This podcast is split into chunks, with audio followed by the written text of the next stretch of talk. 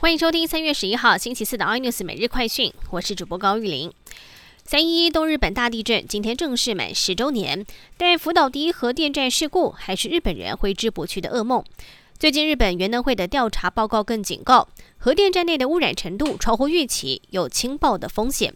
另外有学者预测，日本在二十年内很有可能发生规模上看九点一的大地震，灾情可能远远超过三一一。特斯拉目前已经推出了 FSD 完全自动驾驶系统，美国市场售价高达二十八点五万台币。而特斯拉号称可以在一般城市路况之下有限度的完全自动驾驶。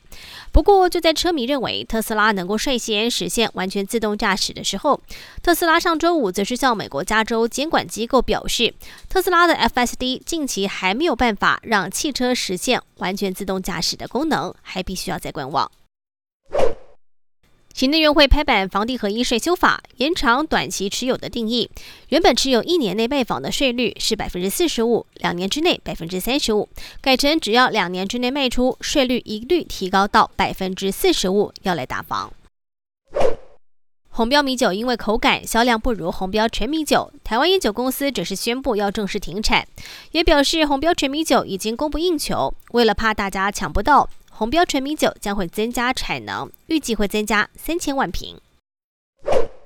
中国第十三届全国人大第四次会议今天下午三点钟在北京人民大会堂举行闭幕会，表决十项草案，